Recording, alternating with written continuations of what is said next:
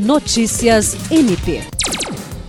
O Ministério Público do Estado do Acre, por meio do projeto MP na Comunidade, participou no último sábado da 11ª edição do projeto Defensoria ao seu lado, Cidadania mais perto de você, realizado na Escola Estadual Veiga Cabral, em Senador Guiomar. Na oportunidade, o MPAC ofereceu os serviços do Centro de Atendimento ao Cidadão, Ouvidoria, Núcleo de Apoio e Atendimento Psicossocial, Centro de Atendimento à Vítima e o Núcleo Permanente de Incentivo à Autocomposição. A parceria entre a Defensoria Pública Estadual e o Ministério Público do Estado do Acre já auxiliou a população em várias ocasiões, segundo destacou o promotor de justiça Luiz Henrique Correia Rolim, presente na ação representando a coordenadora do MP na comunidade, procuradora de justiça Gilceli Evangelista, Jean Oliveira, para a Agência de Notícias do Ministério Público do Estado do Acre.